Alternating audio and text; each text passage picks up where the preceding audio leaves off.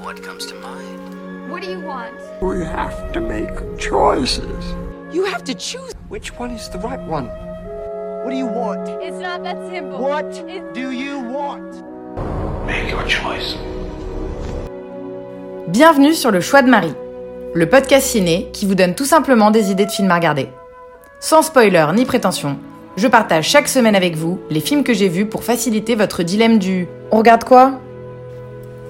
Il est 6h du mat, je me réveille tout juste de ma première nuit à Los Angeles qui fut euh, un peu courte avec le décalage horaire, mais bonne malgré tout. C'est très bizarre de me dire que j'habite ici maintenant, je m'en rends pas trop compte bien évidemment, mais c'est chouette d'avoir des rituels du dimanche matin, comme un podcast par exemple, qui font que finalement bah, la vie elle change pas tant que ça, in fine. La semaine a été ultra speed à Paris, tellement de choses euh, à faire avant le départ que j'ai pas vraiment eu le temps de mater de films. Pas rien à la maison, même pas un petit épisode de série par-ci par-là. Verdict, j'ai que deux films à vous présenter cette semaine que j'ai regardés dans l'avion en venant ici hier.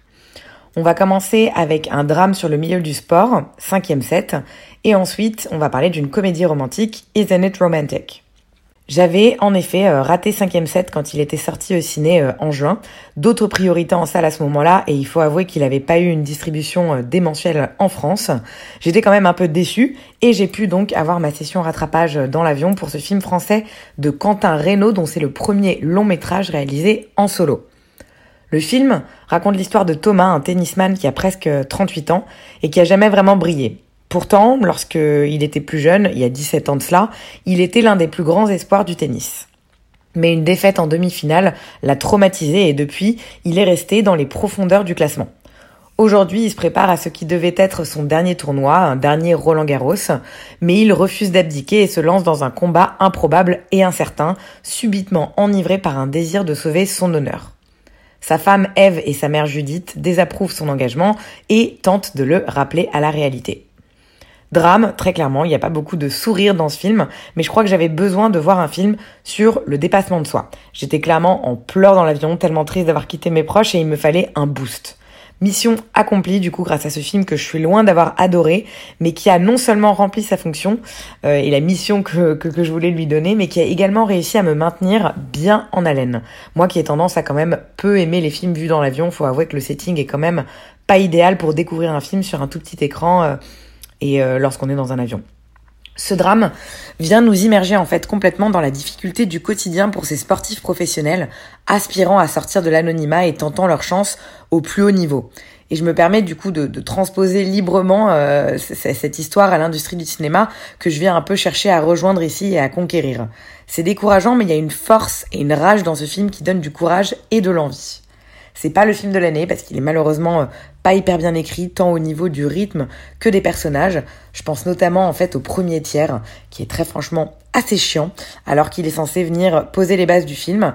Mais c'est laborieux, on sent que ça patauge un peu, et surtout, l'entrée en la matière est pas vraiment palpitante, j'avais peur de m'ennuyer. Mais le second tiers monte progressivement en intensité. On commence à vraiment s'attacher au personnage de Thomas, même si sa mère et sa, et sa, femme sonnent très fraîchement un peu fausses et manquent un peu d'humanité, je trouve. Mais plus les minutes passent, plus on se sent happé dans la course avec lui. L'apothéose restera euh, cependant la troisième et dernière partie totalement captivante. Je pensais pas du tout rentrer euh, autant dedans. Et faut avouer que la mise en scène sur les scènes sportives est absolument splendide. Et in fine, 5 set aura réussi aussi bien à nous porter sur les scènes intimes et psychologiques du personnage principal que sur les scènes de match. Qu'en est-il du cast? L'acteur principal, c'est l'humoriste Alex Lutz, véritablement convaincant, qui n'avait pourtant euh, jamais touché à une raquette de sa vie. Il a vraiment appris pour ce film. Et c'est euh, le premier film dans lequel moi, personnellement, je le vois, je crois. C'est pas un comédien que je connais, mais il est vraiment impressionnant de véracité avec un jeu profond dans les scènes intimes et hyper crédible aussi lorsqu'il est sur les cours de tennis. On se croirait vraiment devant un poste de télévision euh, fin mai, début juin devant Roland Garros.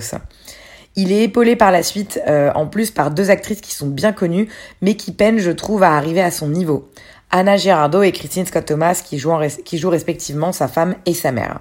Deux super actrices en temps normal mais qui ont peiné à me convaincre. Sur celui-là, je trouve, sûrement en raison de l'écriture des personnages que j'ai trouvé assez moyennes, comme je vous le disais. Voilà, voilà, cinquième set, c'est pas du tout un must, mais un film qui booste clairement si vous avez envie de ça. J'étais contente de le voir et il était euh, vraiment de circonstance. Euh, c'est un film qui est sorti le 16 juin au ciné, donc c'est encore un petit peu tôt pour que vous pouviez, pour que vous puissiez, pardon, le trouver en streaming ou en VOD, mais ça ne saurait tarder, donc restez alerte si vous êtes tenté par cinquième set. Pour le deuxième film de mon vol, j'avoue, j'avais juste envie d'un truc méga léger et débile, une bonne comédie américaine, facile, qui met de bonne humeur. La sélection Air France était euh, pas folle et j'ai donc choisi Isn't It Romantic, une comédie romantique américaine réalisée par Todd Strauss Schulson et sortie en 2019 aux États-Unis en salle.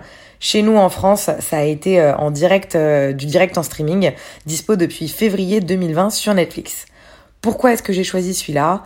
Parce qu'il y a Rebel Wilson euh, comme actrice principale qui peut être parfois marrante à ses heures et je me disais que ce serait un peu alternatif comme histoire avec elle en lead, étant donné qu'elle a un physique un peu atypique et elle est pas très politiquement correcte comme actrice. Et bien sûr, aussi, il y a Liam Hemsworth, qui est mon Hemsworth préféré comme lead euh, masculin, qui est très très agréable à regarder. Voilà. Le film suit en fait l'histoire d'une architecte new-yorkaise, Nathalie, qui se démène pour sortir du lot même si on lui demande plus souvent de réaliser des tâches ingrates au boulot que d'imaginer les plans d'un nouveau gratte-ciel. Totalement sonnée après avoir été victime d'une agression, elle découvre en reprenant conscience que sa vie a viré au cauchemar. Nathalie est devenue l'héroïne d'une comédie sentimentale, elle qui ne croit plus du tout à l'amour depuis longtemps. Elle se retrouve du coup dans une vie bourrée de clichés niais et mielleux à tout va. Donc en fait, Isn't It Romantic, c'est une comédie romantique qui se moque des clichés des comédies romantiques, mais qui possède elle-même tous les clichés de comédie romantique et devient du coup une comédie romantique de merde. Je suis rarement aussi tranchée sur les films, j'essaye d'apporter en général un peu de nuance à mes critiques, mais là, c'est tout simplement calamiteux. Pas drôle, voire même carrément euh, lourd, prévisible, personnage caricaturaux euh, très border, mal joué. Je trouve vraiment rien de positif à dire sur ce film en dehors du fait que Liam Hemsworth est beau. Vraiment, je me suis endormie quatre fois devant. Quatre fois, c'est vraiment euh, beaucoup. Je me suis acharnée, cela dit, à le reprendre à chaque fois pour le finir, mais vraiment jamais je n'arrivais à surmonter l'ennui profond que ce film m'a fait ressentir. Et j'avais pourtant pas cligné de l'œil euh, devant 5ème set que j'ai vu juste avant. Le jeu d'acteur est misérable, je pèse mes mots, la caricature forcée ou pas d'ailleurs ne les rend pas suffisamment attachants et réalistes et c'est même un peu cringeant dans certaines scènes. La palme revient probablement à Priyanka Chopra que j'ai trouvé vraiment mais calamiteuse. Vraiment, please, passez votre chemin. On arrête de parler de ce film. C'était Isn't It Romantic qui est dispo sur Netflix pour les mazos euh, parmi vous ou si vous avez envie de conseiller un film à votre pire ennemi. Voilà pour ma semaine, on s'arrête là.